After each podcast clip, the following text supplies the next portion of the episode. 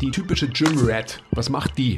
Muskeltraining, Muskeltraining, sehr, sehr viel. Die meisten Fitnesstreibenden diese Position auch als die wertvollste ansehen. Es geht hier nicht um Schwarz-Weiß und wir sagen nicht, dass Flexion gut ist und Extension schlecht. Sondern dass es ganz normal ist, dass man diese Fähigkeit auch mit ins hohe Alter trägt. Ich behebe damit definitiv niemals eine Ursache. Und das muss, glaube ich, einfach ein für alle Mal verstanden werden. Das ist schon eine, eine smarte und gute Frage, wie ich finde. Herzlich willkommen zum MTMT Podcast, der beste deutsche Fitness-Podcast der Welt. Hier sind eure Hosts Andreas Klingseisen und Christopher Herrmann. Was bringt dir dein 200 Kilo Deadlift oder dein Sixpack, wenn du dich nicht wie ein Mensch bewegen kannst und es dir am Ende vom Tag eigentlich scheiße geht? Wir geben bessere Antworten auf die Fragen der Fitnessbranche. Für was brauchst du 100 Zertifikate, wenn du keinen Zugang zu deinem Gegenüber findest? Du musst einfach ein Menschenmensch sein. Grundprinzipien sind Systemen einfach immer überlegen. Es geht um Prozessliebe und nicht um Ergebnisorientiertheit. Fitness und Gesundheit sind keine Endziele, sondern sich dauerhaft autoregulierende Prozesse. Wir haben zwar keine Ahnung davon, aber wir reden trotzdem drüber. Herzlich willkommen zum MTMT Podcast, Folge Nummer weiß der Basti. Ähm, oder? Ja, jetzt hoffe ich, dass er die weiß. Sein Job. Sein Job, genau. Aufgrund der großen Resonanz bezüglich des Podcasts, was wir mit Professor Dr. Dr. Schubert geführt haben, ähm, wollen wir jetzt doch ein, ein, paar Worte dazu verlieren. Sagt man das so? Ja, verlier mal ein paar Worte. Ähm, für mich ist ganz wichtig, dass ihr, die ihr alle zuhört, wisst, dass wir die Intention hatten, uns mit ihm hinzusetzen und ein Gespräch über seine Forschung, über seine Wissenschaft zu führen und vor allem quasi über das ähm, biopsychosoziale Modell. Für mich ist es ein bisschen schade, dass am Ende des Tages die Inhaltlichkeit, die wir mit ihm besprochen haben bezüglich dieser Themen, wohl gar nicht angekommen ist, sondern viel eher seine persönliche Haltung äh, diverser Punkte gegenüber, die für uns gar nicht wichtig war. Ähm, in Vorbereitung auf das Podcast haben wir es eigentlich genauso gemacht, wie wir es normalerweise machen, dass wir ähm, uns anhören, was hat der Mensch schon mal auf einem anderen Podcast gesagt. Ich war tatsächlich überhaupt ähm, nicht im Bilde darüber, wer er überhaupt ist. Ich habe dann letztendlich ähm, vom Rob, also Shoutout Rob, also ein Kollege von uns, eben den Hinweis bekommen, hey, den könnt ihr euch mal anschauen. Der äh, bettet quasi das Modell ähm, super ein in seine Arbeit auch und daraufhin war der für mich und dann auch für uns ein sehr potenziell interessanter Gast. Und mehr will ich dazu eigentlich auch gar nicht sagen, weil ähm, das war unsere Intention hinter dem Gespräch und mehr auch nicht. Und ich würde noch ergänzen, dass es einfach nur, wie ihr euch das vorstellen könnt. Also Andi hat es euch gerade erklärt, wie wir uns vorbereitet haben im Podcast selber. Wir haben Fragen gestellt und wir haben uns angehört, was dieser Mann zu allen möglichen Themen zu sagen hatte. Und äh, Andi und ich haben uns während dem Podcast und auch nach dem Podcast eben dann unsere eigene Meinung gebildet zu eben allen Punkten, die da so besprochen wurden. Ähm, und genau dazu würden wir auch den Zuhörer oder die Zuhörerin aufrufen. Ähm, und ich glaube, man kann sehr viel lernen von Menschen, auch wenn man nicht in allen Punkten mit diesen Menschen übereinstimmt. Mehr würde ich da dann auch gar nicht dazu sagen. Also macht euch darüber mal Gedanken und dann können wir mit dem QA-Podcast jetzt loslegen. Ja, leg mal los. Bist du bereit für die erste Frage? Ich weiß gar nicht, wo wir anfangen sollen. Ja, wir fangen mit der hier an. Brezen oder, oder was? Nee, keine Brezen. Brezen gibt es im nächsten QA-Podcast dann. Aber Brezen-Frage ist schon wichtig, also es ähm, ist mir ein Anliegen. Ja, die, die werden wir auf jeden Fall in einer weiteren Folge beantworten. Ähm, Shoutout an, an E-Fisch3. Da kommt die Frage her. Sind Sprints und Sprünge Bestandteil eures Trainings bzw. eurer Kunden? Mhm. Soll ich mal was sagen dazu? Ja, sag doch mal was. Ähm, meines Trainings auf jeden Fall. Also Sprints, wenn man das bei mir so bezeichnen kann, in der Geschwindigkeit, in der ich renne. Ähm, also ja, ich habe gerade wieder durchaus eine, eine, sehr, sehr positive Trainingsbilanz. Also ich bin ganz stolz auf mich und es hat mir, glaube ich, in einem der Podcasts vor ein paar Wochen wahrscheinlich. Das war der letzte. Ah, letzte schon. Ja. Ja, ich, sorry. Lost track of everything. Also, ähm, ja, also ja, um das so zu beantworten. Ich mache es eigentlich ziemlich random noch. Ich, ich habe einfach ähm, jetzt gerade, weil ich mit dem Tilo auch wieder angefangen habe, ähm, so ein bisschen Ausdauertraining zu betreiben, habe ich für mich selber eine Sprinteinheit in Major Air Quotes, wo es so ist, dass ich eine gewisse Strecke bei mir auf dem Friedhof habe, ähm, die sich super dafür eignet. Die ist wahrscheinlich so, ja, je nachdem, wie la lang ich so laufe, zwischen 150 und 350 Meter lang. Und da mache ich quasi immer meine Sprintintervalle. Was die Arbeit mit unseren Kunden anbelangt, da haben wir äh, heute auch drüber gesprochen, ähm, da sind vor allem Sprünge, gerade bei älteren Menschen, rein aus Sturzprophylaxe und auch ähm, Agilitätserhaltung, so nenne ich es einfach mal, ein wesentlicher Bestandteil. Und ich würde quasi vielleicht auch ähm, neben den Sprüngen auch jegliche andere reaktionsschulende Maßnahmen irgendwie erwähnen wollen. Also sprich auch ähm, werfen, fangen. All diese Dinge, die man einfach im Alter wahrscheinlich nicht mehr so oft macht, die aber essentiell sind natürlich. Und das sind einfach Elemente, die bei uns fest verankert sind. Und jetzt kannst du quasi auf die Population, sprich auf junge Menschen, ähm, die du darstellst, eingehen. Also ich selber habe keine Sprünge und keine Sprints in meinem eigenen Training. Sollte ich vielleicht drin haben, so als Basketballer, aber mein Ansatz für mein eben Training außerhalb vom Basketball ist eben einfach ein anderer als so der typische Athletiktraining-Ansatz. Ähm, ich glaube, ich springe und sprint genug, wenn ich Basketball spiele, beziehungsweise Basketball trainiere und deswegen will ich andere Sachen machen im Krafttraining. Gut, da könnte man jetzt drüber streiten, ob das sinnvoll ist oder nicht. Ähm, aber darum soll es irgendwie nicht gehen. Ich habe ähm, vorhin dann so eben überlegt, okay, mit wem trainiere ich denn Sprünge? Äh, Sprints mache ich fast mit niemanden. Das ist aber, also ich habe eine Kundin, die sehr, also die ist Athletin, dementsprechend trainiert sie auch so. Ähm, und die soll ihre Sprints außerhalb vom Training machen. Da reden wir drüber. Ich gebe ihr da Vorgaben, wie sie quasi langsam wieder ins Laufen und dann auch ins Sprinten einsteigt. Aber das ist jetzt nichts, was wir in der Session machen. Sprünge auf jeden Fall, eben mit, die, mit diesen Leuten, einfach jetzt um sie wieder vorzubereiten ähm, auf ihre Sportart quasi, weil sie eben nicht, so wie ich aktuell, zweimal die Woche oder dreimal die Woche springt und sprintet im Sport selber. Also ja, vorbereitend definitiv. Mm, also da habe ich einen Kunden, eine Kundin, mit denen ich das mache. Und dann ist mir noch meine Mom eingefallen. Ähm, die macht auch Sprünge, mhm. beziehungsweise die macht nicht unbedingt Sprünge, sondern eher Landungen. Also mein Dad auch. Ähm, also manchmal kommen sie zu zweit, manchmal ist nur meine Mom da. Und äh, die lasse ich einfach von der Box runter springen und landen. Eben genau aus diesen Gründen, dass man diese Sachen nicht verlernt. Also eben schnell sein, reagieren, Kraft absorbieren ist falsch, aber Kräfte quasi verteilen, den Impact von einer Landung über das System verteilen. Potato, Potato. Ja, Potato, Potato. Also Kräfte absorbieren am Ende. Ähm, das ist, glaube ich, sehr, sehr wichtig und eben gerade für die, die ältere Population. Und da ist meine Mom das einzige Beispiel, was ich habe, aber hätte ich mehr Kunden, die irgendwie, ich sag mal, 60 plus sind, so ungefähr, dann würden die auch mehr ähm, wo runterspringen oder wo draufspringen und solche Sachen. Und das halt auf einem relativ äh, niedrigen Level eigentlich. Und klar, Sturzprophylaxe ist das eine, aber für mich ist auch so einfach, wie kann Gewebe wirklich reagieren auf so einen Impact, wo ja sehr hohe Kräfte wirken. Ähm, das ist da irgendwie eine, eine Überlegung. Also. Für mich ist das inkludiert quasi in, den, in dieser Überlegung, definitiv.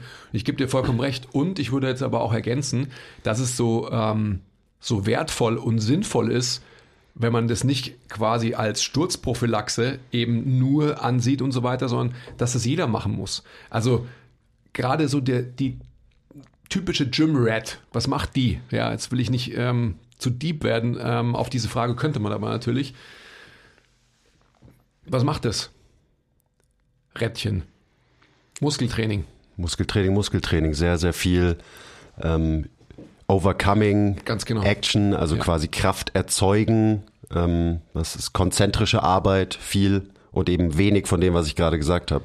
Wenig Kräfte absorbieren, wenig Impact absorbieren und so weiter. Genau. Also ich denke, dass es einfach ähm, fester Bestandteil von allen Menschen sein sollte, egal wie alt er oder sie ist, weil es so ist, dass man, ähm, dass man Gewebe halt in diese Richtung auch ähm, trainieren muss, ganz klar, um es überhaupt in the first place gar nie zu verlernen, sondern dass es ganz normal ist, dass man diese Fähigkeit auch mit ins hohe Alter trägt, um dann letztendlich gar nicht irgendwie in die Bredouille zu kommen, dass man sich vielleicht verletzt, weil. Punkt, Punkt, Punkt. Ja, das sind übrigens auch Dinge, die ich in meinem eigenen Training drin habe. Also ich mache das eben nicht mit Sprüngen, sondern mit zum Beispiel Ausfallschritt-Varianten und so weiter, die dann einen eher einen höheren Fokus drauf haben, dass ich mich bremsen kann und eben Kräfte absorbieren kann und so weiter. Mhm. Also es geht auch ohne Sprünge, wenn man so die richtigen ähm, Bewegungen dafür wählt. Ja, das ist eine interessante ähm, Herangehensweise an, an Training, definitiv.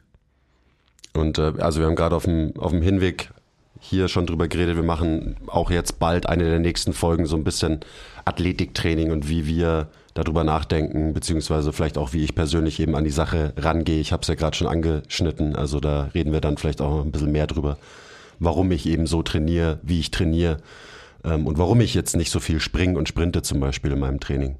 Weil da steckt schon auch ein bisschen mehr dahinter als nur ähm, Faulheit und ähm, ich will einen geilen Pump aus meinen Sessions mitnehmen, wobei das auch ein großer Faktor natürlich ist in dieser Überlegung. Ja. Gut, nächste Frage. Mhm. Nächste Frage: Wirbelsäule runden bei Deadlift? Fragezeichen. Shoutout UNs 92. Also müssen wir erstmal definieren, was ist Runden? Ähm, wovon spricht man da? Und ähm, wo besteht die Angst vor rund? Oder ist rund generell ein böses Wort? In Kombination mit Deadlifts zum Beispiel? Das ist auf jeden Fall ein sehr ähm, polarisierendes Wort ja. im Kontext Deadlifts. Mhm. Ähm, ich würde einfach mal auf die Trainingsstory von dem Typen verweisen. Da seht ihr wahrscheinlich Deadlifts slash ADLs, die vermeintlich nicht dem Textbook ADL entsprechen. Und warum ist das so, Christopher? Ich habe ähm, erst gestern eine DM auf Instagram bekommen, als wir eine kurze Story ähm, gepostet haben, wo so Trainingsausschnitte drin waren. Und da hat jemand geschrieben, als er mich bei meinen ADLs gesehen hat, leider sehr schlechte Form. Und wie war deine Form? Ja, ich ähm, habe eben versucht, in meiner Wirbelsäule relativ neutral zu bleiben bei meinen ADLs was ein bahnbrechendes Konzept ist, ich weiß, aber neutral bleiben bedeutet eben bei mir, dass ich eine relativ ausgeprägte Kyphose habe.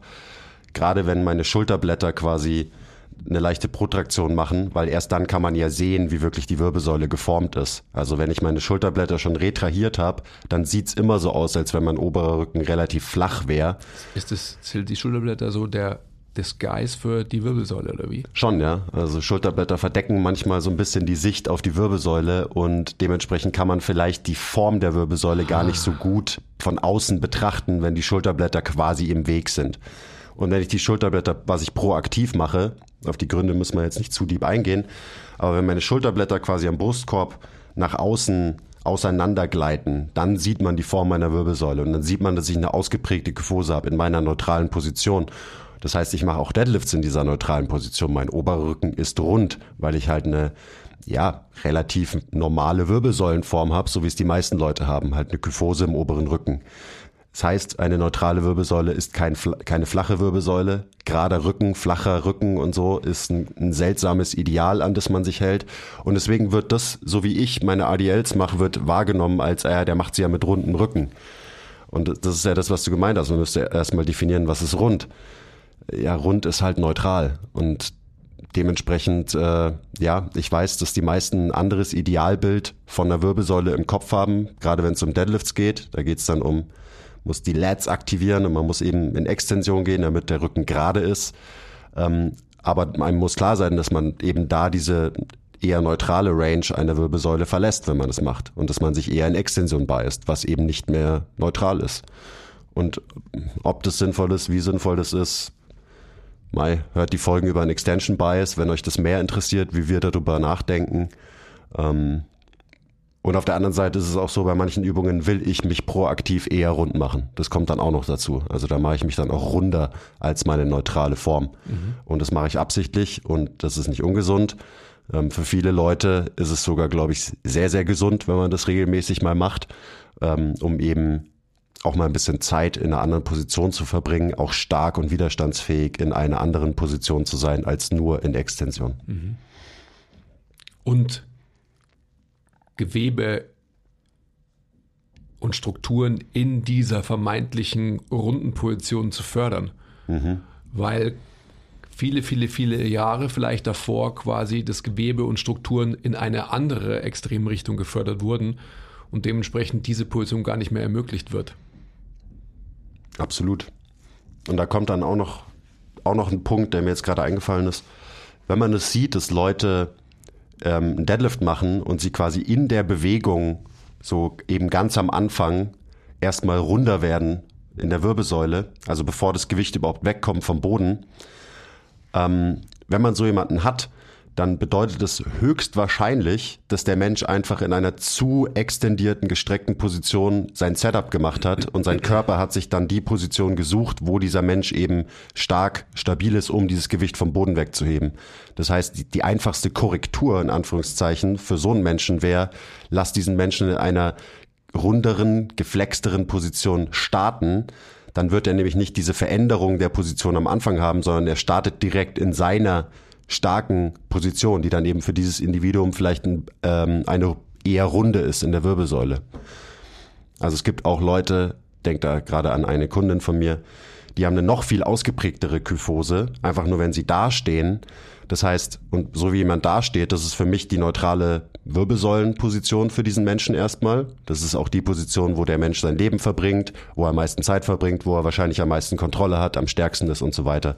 Das heißt, den will ich dann aus dieser Position nicht ra rauszwingen für einen Deadlift. Ähm, weil ja in einer gestreckten Position der Mensch wahrscheinlich nicht so viel Kontrolle, Stabilität und Kraft hat. Und das sieht man eben, das ist das, was passiert. Das System organisiert sich von selbst neu quasi, wenn so jemand an einem schweren Gewicht zieht und das System organisiert sich so, dass es die Aufgabe effektiv erfüllen kann. Die Aufgabe schweres Gewicht vom Boden aufheben in diesem Fall. Ist vielleicht ein bisschen kompliziert äh, erklärt, aber ihr wisst schon, was ich meine. ich finde es total gut erklärt sogar. Also, weil genau um das geht es halt.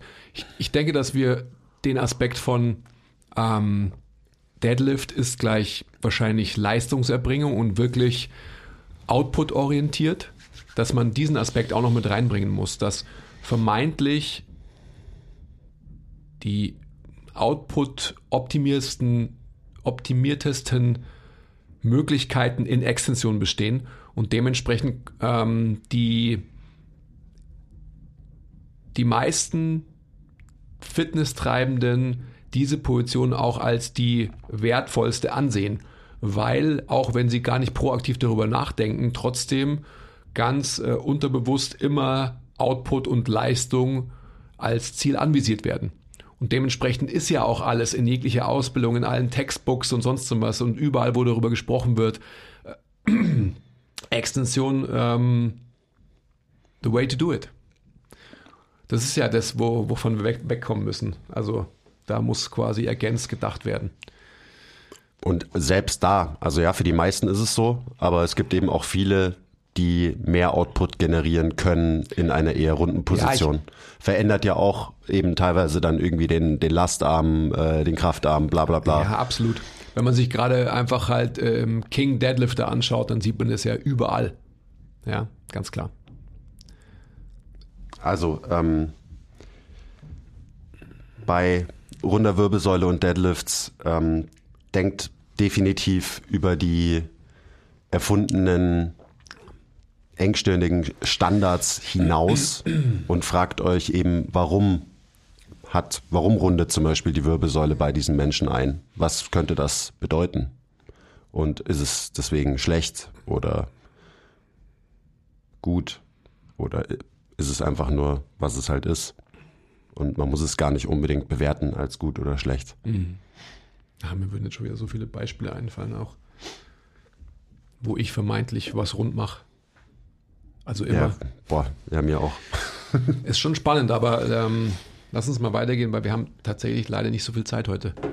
Geh mal weiter. Die, ähm, die Fragen, also die nächsten zwei passen eh irgendwie jetzt so ganz gut in den Flow. Nächste Frage, Shoutout Joyce Nona. Wenn die Position Funktion diktiert, was diktiert denn die Position? Das ist schon eine, eine smarte und gute Frage, wie ich finde. Ähm,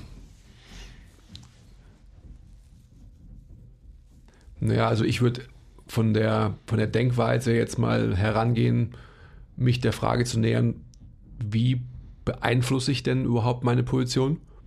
Mhm. Und das mache ich durch meine Atmung. Und äh, dementsprechend beeinflusst am Ende die Informationen, die ich meinem Nervensystem gebe, durch meine Atmung meine Position. Also das, was du proaktiv im Training machst, um eben deine Position zu steuern, zu verändern, um dann wiederum die Funktion zu beeinflussen. Ja, aber nicht nur im Training, sondern halt generell im Leben. Training ist ja eine Facette des, des Lebens, aber eben auch im Leben. Also sprich, ähm, stehe ich bei meinem Lieblingskaffeespot und ich habe nur zwei Leute vor mir ähm, und ich bin entspannt, weil ich keinen Termin habe, dann wird wahrscheinlich die Information für mein Nervensystem die sein, dass ich ausgeatmet bleibe, ziemlich gechillt bleiben kann. Ist die Schlange aber ähm, bereichert um sechs, sieben weitere Leute und ich habe eh schon keine Zeit, dann werde ich wahrscheinlich gestresst sein. Dementsprechend wird sich meine Atmung verändern, dementsprechend wird sich meine Position verändern, dementsprechend wird sich meine Funktion verändern. es ist schon eben deep, weil man muss ja auch irgendwie Positionen erstmal definieren und aufdröseln, was es, was es genau bedeutet. Mhm. Also wenn man von Position in diesem Kontext redet, ähm, dann muss man auch von Haltung reden.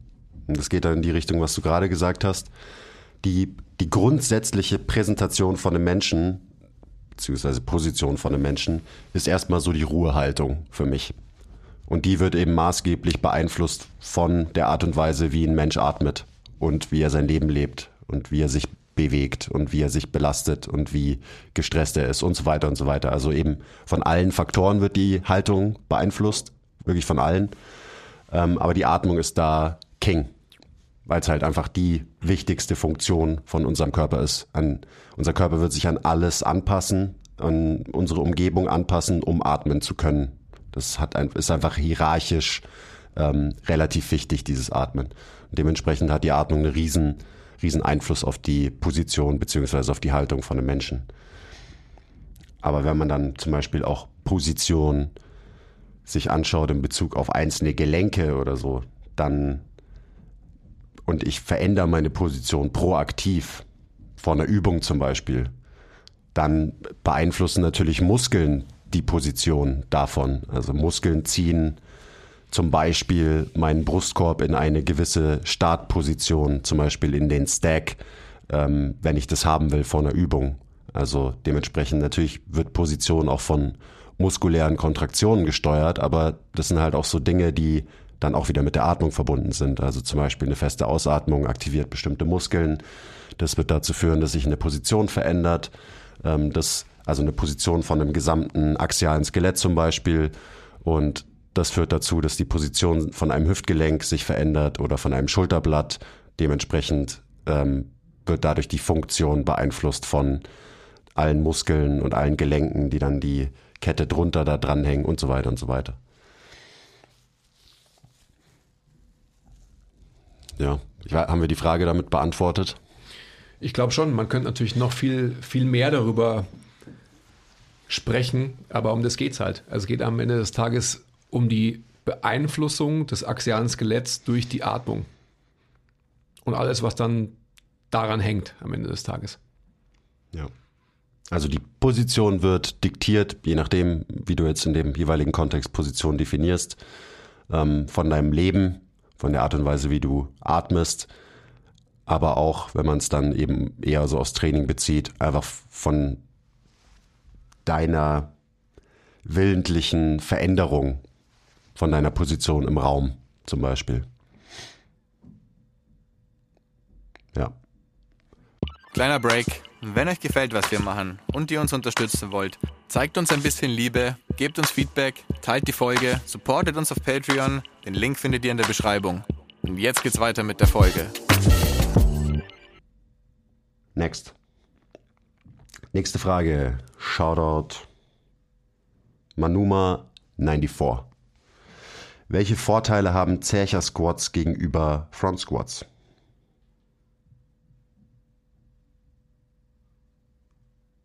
Ich habe beide Übungen schon lange nicht mehr gemacht. Ja, obwohl, Zercher Squats gar nicht so lange her. Ein paar Monate. Ich würde da noch ein Wort ergänzen, welche potenziellen Vorteile haben Zercher Squats gegenüber Front Squats? Mhm. Ich hätte auch gefragt, was sind überhaupt Vorteile? Die Frage hätte ich vielleicht noch gestellt. Ähm, also bezogen auf, auf was? Ich beantworte es mal so. Ich denke, dass ein Front Squat auf alle Fälle schwerer zu beladen ist. Also wenn es so ist, dass ähm, das bewegte Gewicht und alles vielleicht daran ähm, assoziierte irgendwie wichtig erscheint, dann würde ich sagen, das ist ein großer Vorteil von Front Squats. Ähm, bei beiden verschiebt sich der Körperschwerpunkt vermeintlich im Raum nach hinten, was für alle, die eher ähm, extended sind und die eher eine dorsale Expansion suchen, äh, von Vorteil ist. Diese Facette wird vermeintlich bei CR Squats sogar noch mehr gefördert, weil durch die mh, Verlagerung des, des Handelschwerpunkts von oben in ein tieferes Compartment, auf alle Fälle der Brustkorb, vermeintlich noch weiter nach hinten gebracht wird und dementsprechend der Körperschwerpunkt.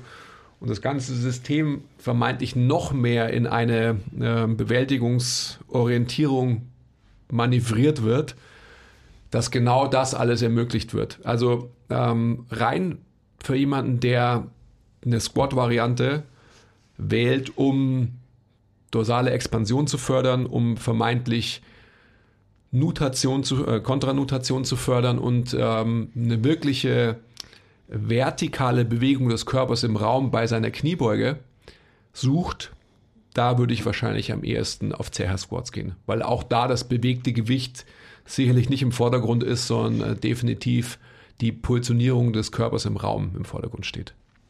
Ja, denke ich sofort an ähm, einen Kunden, mit dem ich gestern trainiert habe. Zercher Squats muss man auch nicht immer mit der Langhantel machen. Ich mache die zum Beispiel mit vielen Leuten in letzter Zeit sehr, sehr gerne mit einem Sandsack, mhm. den man einfach in den Ellenbeugen hält. Und auch da, ähm, Mai, für, für viele ist es dann halt einfach irgendwie ein Goblet Squat, wenn man ein Gewicht vorm Körper hält. Aber ein Goblet Squat oder eben ein Zercher Squat mit einem Sandsack in den Ellenbeugen ähm, wird auf jeden Fall eine andere Bewegungsausführung zur Folge haben als eine Kettlebell, die ich eher oben vorm Brustbein halte. Ähm, und für viele Leute eben führt es genau dazu, was du gesagt hast, dass der obere Rücken sich öffnen kann, expandieren kann, dass die Wirbelsäule sich nach hinten verschieben kann. Ähm, und gerade dafür ist halt Zercher Loading super geil. Ähm, und ja, mit einem Sandsack tut's nicht so weh in den Ellenbeugen. Deswegen finde ich das ganz gut. Mhm.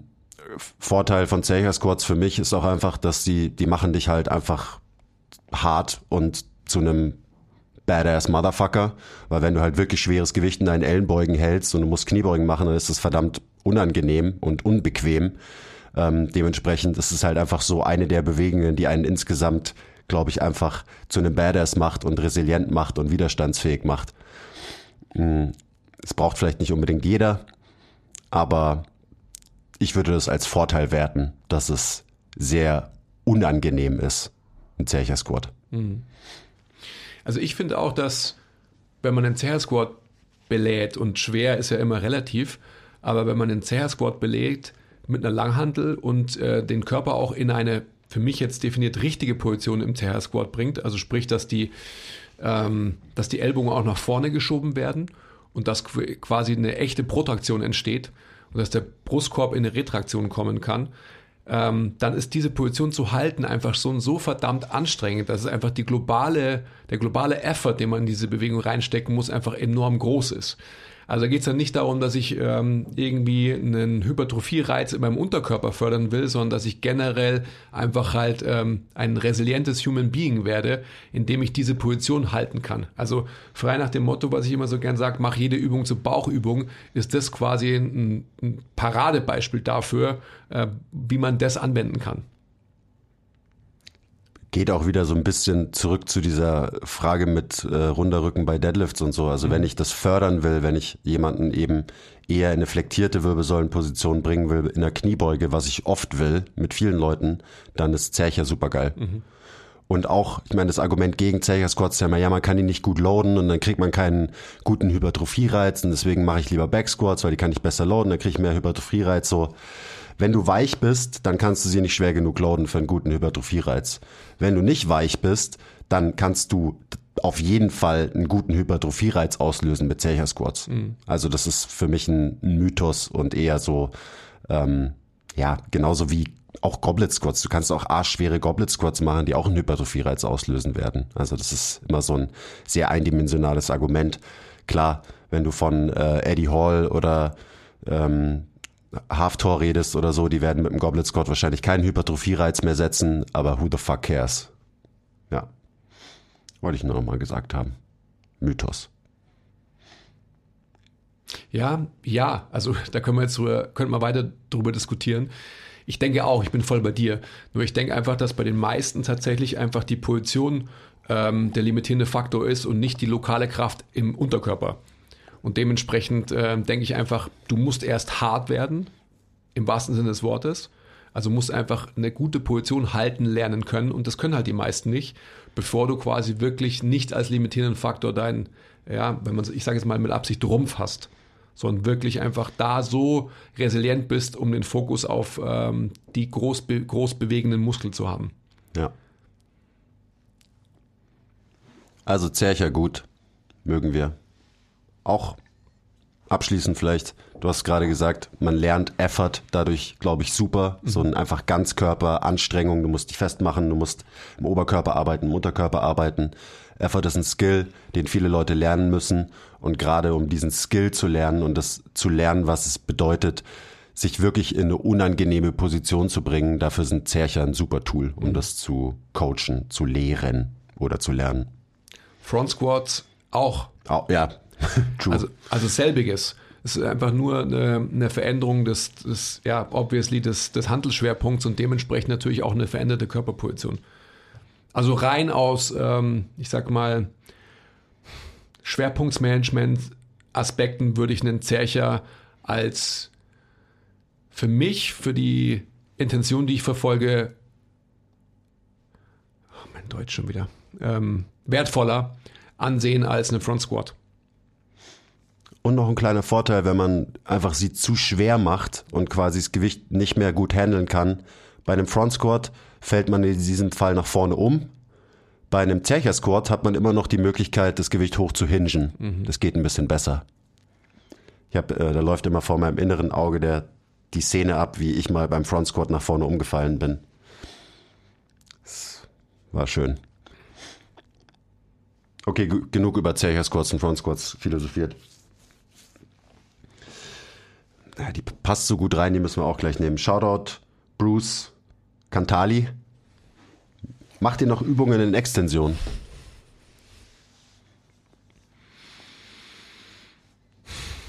Also ich persönlich überhaupt nicht, weil es mir nicht gut tut.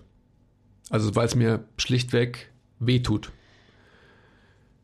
Wenn ich zum Beispiel ähm, Pulldowns mache, jetzt als ein Beispiel, ähm, oder Klimmzüge und habe quasi am Umkehrpunkt, bin in Extension, also mein, mein Sacrum steht in, in Nutation, dann habe ich da genau an diesem Umkehrpunkt immer einen Schmerz.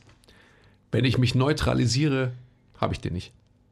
Und das ist für mich zum Beispiel ähm, aufschlussreich, sehr aufschlussreich dafür, dass ich, ich soll mich jetzt einfach lange, lange Zeit nicht in Extension bewegen, wenn es darum geht, dass ich quasi Krafttraining mache. Ganz im Gegenteil ist es bei mir so, dass ich eben Neutralität beziehungsweise eben vor allem Retraktion im Brustkorb fördere bei allen Übungen, die ich mache. Und das ist für mich wirklich so, ja, sinnstiftend und ähm, variabilitätsfördernd. Und vor allem subjektiv. Oh, hm. Fühlt sich geil an. Und das ist der Andi, der gerade für sich und seinen Körper, seine eben Position und so geredet hat.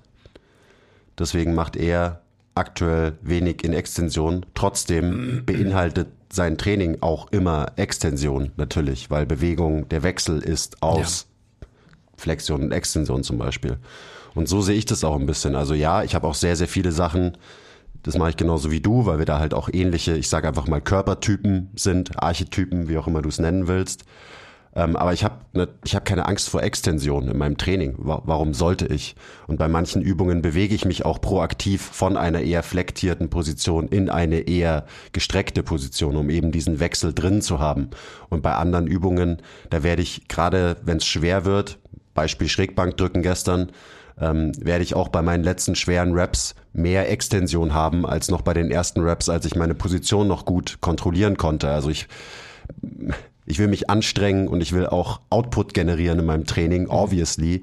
Dementsprechend sind auch Bewegungen immer wieder mit Extension verbunden, was auch nichts Schlechtes ist. Also im Gegenteil, das ist ja wieder, es, es geht hier nicht um schwarz-weiß und wir sagen nicht, dass Flexion gut ist und Extension schlecht. Also wir sagen es nicht gegenteilig, wie es quasi die Branche jetzt über Jahrzehnte lang behauptet hat.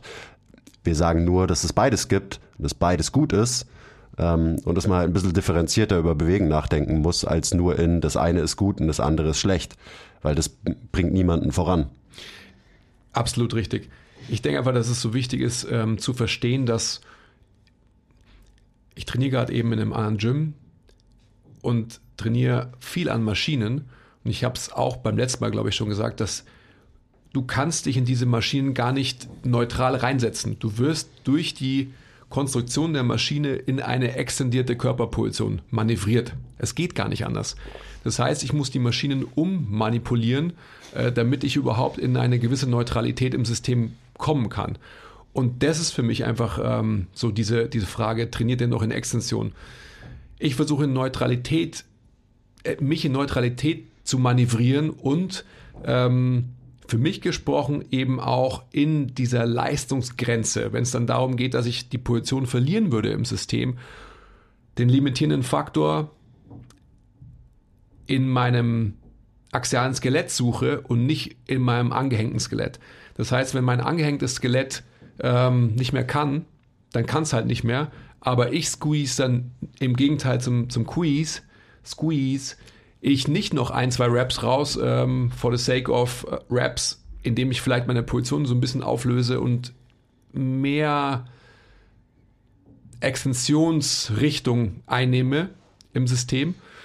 Aber das muss jeder für sich selber wissen. Bei mir ist einfach so, dass, dass ich quasi Variabilität fördern will und dementsprechend für mich als, als wichtigste Grundlage eben die, die Neutralität im System sehe.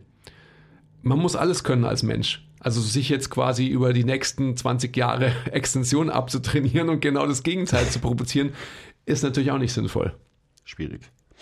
Aber weil ich nur sagen will, ist einfach, alles im, im Krafttraining in Extension zu machen, allein weil die Maschinen es einem vorgeben, da liegt das Problem begraben. Oder heißt es so? Der Hund der ist Hund, da begraben. Der Hund begründet dann. Oder so.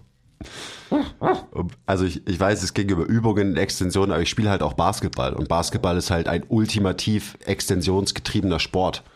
Also ich mache jetzt vielleicht nicht so viele Übungen in Extension, aber ich mache halt einen ganzen Sport in Extension zum Beispiel springen, ich spiele unterm Korb, ich muss, ich muss meine Arme da irgendwie hochbekommen, um Rebounds einzusammeln und, und über weil Leute. er nicht verteidigt, also das sagt er ja auch, also sage jetzt nicht ich so und behauptet es, sondern er sagt es ja selber. Bester Verteidiger äh, in der Liga, aber er passt schon. Ja, also verteidigen, wenn er würde, würde er quasi auch in Flexion sich äh, bewegen und leben in seinem Sport, aber nachdem er ja nur Offense spielt, hat er natürlich nur Extension in seinem Sport.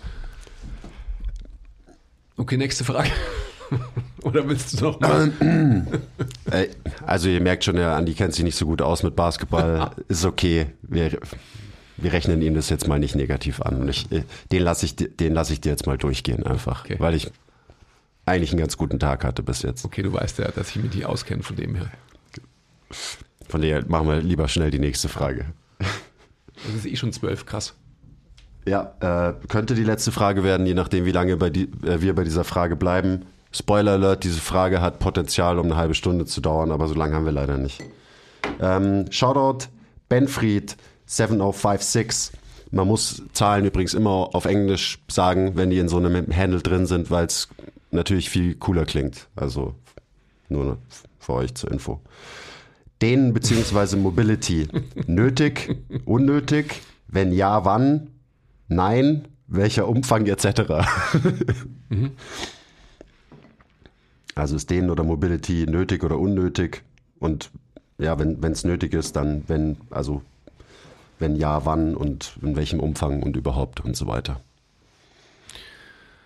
Dazu müsste man wahrscheinlich erstmal eine Begriffserklärung vornehmen, will ich aber gar nicht.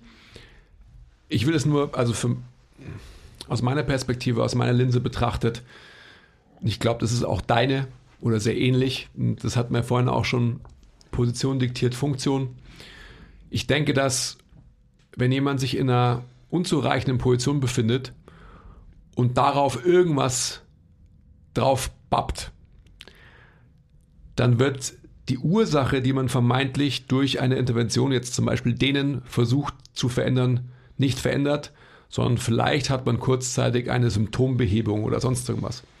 Was ich damit sagen will, ist, dass wenn das axiale Skelett in eine gute Position kommt und überhaupt Neutralität im System ermöglicht wird, dann kann ich mir durchaus vorstellen, dass der ein oder die andere von Mobility ist gleich jetzt denen in dem Kontext für mich gesprochen profitieren würde. Die Grundvoraussetzung ist für mich aber einfach Neutralität im System. Ich sehe auch jetzt wieder gerade in dem Gym, äh, wo ich mich jetzt bewege, dass viel ähm, getriggert wird, viel gerollt wird und so weiter. Und I get it. Also es macht Sinn.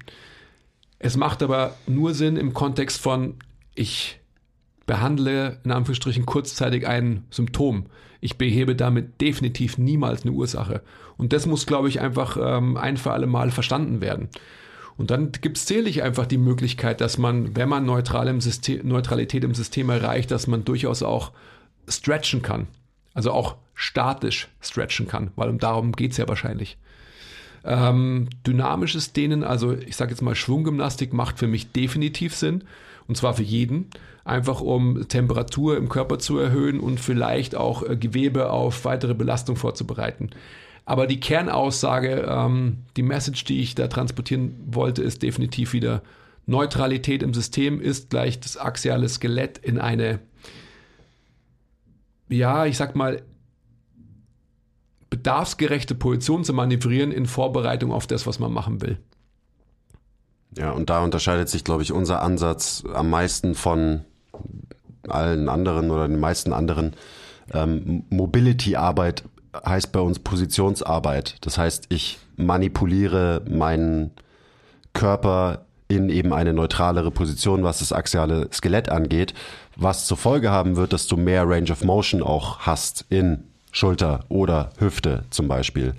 Ähm, und das ist vielleicht so ein bisschen, ja, nicht intuitiv, weil das sind dann so Sachen, die sehen aus wie Chorübungen und die sind Chorübungen, ähm, aber die haben eben zur Folge, dass ich mich auch besser bewegen kann durch größere Ranges of Motion. Das heißt, unser Mobility-Training in Anführungszeichen äh, besteht eben nicht aus vielen Stretches oder Cars oder was auch immer Mobility, also beinhaltet ja, ist ja so ein Trash-Wort, was irgendwie alles beinhaltet, auch Rollen und solche Sachen. Ähm, das sieht ein bisschen anders aus und seitdem ich das so mache, also ich spreche jetzt mal nur für mich, ähm, erziele ich halt auch bessere Ergebnisse. Ähm, weil das wahre Mobility-Training, das passiert sowieso immer im Training, Training. Also wenn du unter Last Bewegungen durchführst, das ist das where the money is at. Das mhm. ist das tatsächliche Mobility-Training, wenn man Mobility als aktive Range of Motion in einer Bewegung oder in einem Gelenk definiert. Und so definiere ich das am Ende runtergebrochen. Dementsprechend ich will eine gute Vorbereitung auf das Training, weil das Training ist das Mobility-Training. Und dieser ganze Mobility-Hype, ich muss erstmal Mobility machen, was auch immer das für dich bedeutet, damit ich danach trainieren kann. Dieser Ansatz, der macht für mich inzwischen einfach absolut keinen Sinn mehr, das so aufzuteilen. Aber so machen es, glaube ich, immer noch die meisten. Kann man auch machen, das heißt nicht, dass es schlecht ist, dass es wertlos ist. Ich habe nur festgestellt für mich und meine Kunden, dass der Ansatz, den, den ich jetzt verfolge, ähm, definitiv zielführender ist. Ja, Ah, ist schon ein spannendes Thema. Ja, könnte man natürlich mega pff, breit treten jetzt. Das ist halt Position diktiert Funktion, Genau. diktiert Spannung. Also auch da, wenn man äh, PDF, Position, diktiert Funktion wirklich versteht und auch weiß, wie man das irgendwie anwenden kann, ähm, dann braucht man sich keine Gedanken mehr machen über, äh, wie wichtig ist den oder Mobility ähm, und welchen Mobility Drill muss ich jetzt machen, um in dieser einen Bewegung irgendwie mehr Range of Motion zu haben und so weiter. Dann sind wir wieder beim Thema, das hast du ja auch gerade schon gesagt. Ich denke, dass man alles machen kann und alles ist wertvoll in einer guten Position. Und dann muss ich auch nicht mehr unterscheiden, ähm, oder was für ein Label bapp ich da drauf, sondern es ist halt Training. Ja. Also da muss ich nicht explizit sagen, irgendwie, ähm, das ist Mobility, sondern das ist halt dann einfach Training. Also ich gebe meinem System in einer guten Position irgendeine Art von Reiz und werde definitiv ähm, irgendeine Funktion dadurch verbessern.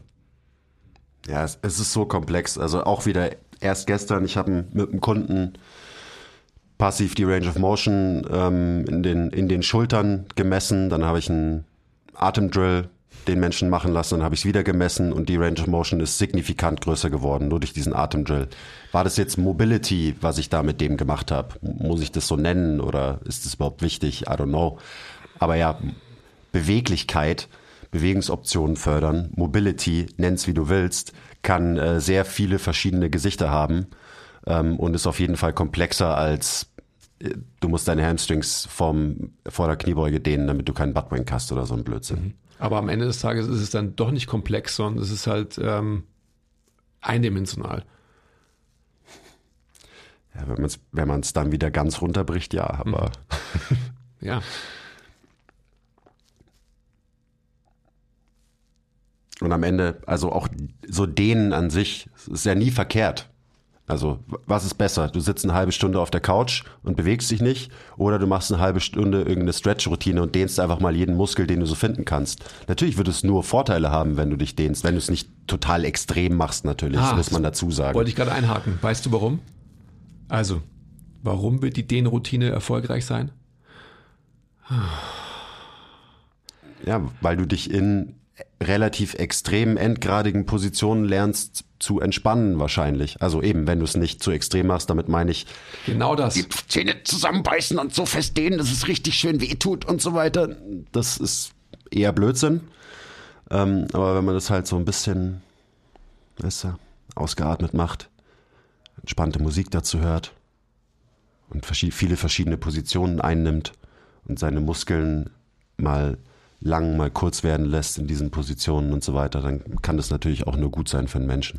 Das ist auch so spannend, weil ich habe immer noch ein Bild ähm, von einem Kunden von mir vor Augen, der von seinem Arzt extrem angehalten wurde dazu, einen bestimmten Stretch zu machen. Und zwar über eine lange, lange Zeit. Lang heißt mindestens fünf Minuten.